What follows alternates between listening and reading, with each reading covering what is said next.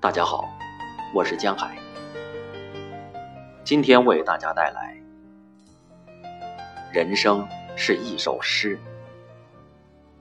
林语堂。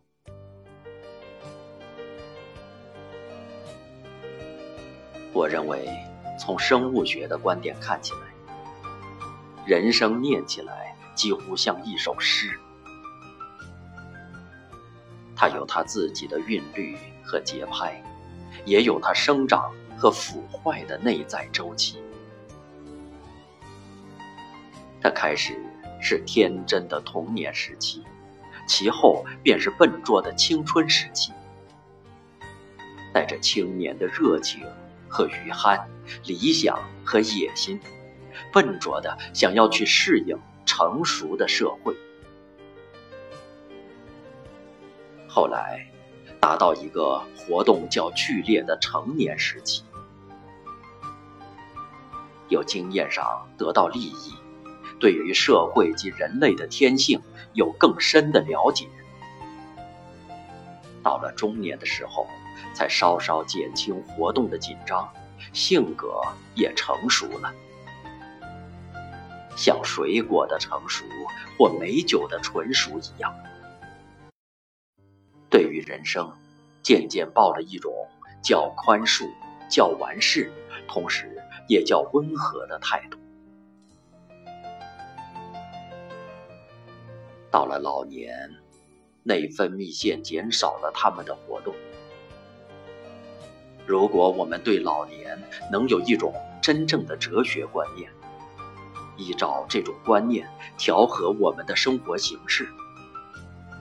那么这个时期，便是我们的平和、隐空、闲逸和满足的时期。最后，生命的火花熄灭了，一个人便长眠不醒了。我们应该能够意识到这种人生的韵律之美，像欣赏大交响曲一样。欣赏它的主题，欣赏它极缓的旋律，以及最后的和音。这些周期的活动，在正常的人物上大概相同。不过，音乐必须由个人自己去供给。在某些人的灵魂中，不调和的音键变得渐渐厉害。结果竟把正式的旋律给淹没了。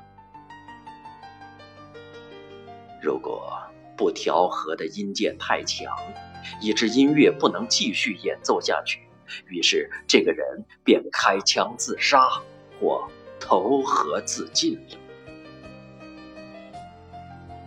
这是因为他缺乏良好的自我教育，弄得原来的主导旋律遭掩蔽了。反之，正常的人生是会保持着严肃的动作和行列，向着正常的目标前进。在我们许多人中，有时震音或激越之音太多，因为速度错误了，所以听起来很觉刺耳。我们也许要多有些像恒河般伟大的音律和雄壮的速度，缓缓的、永远的向着大海流去。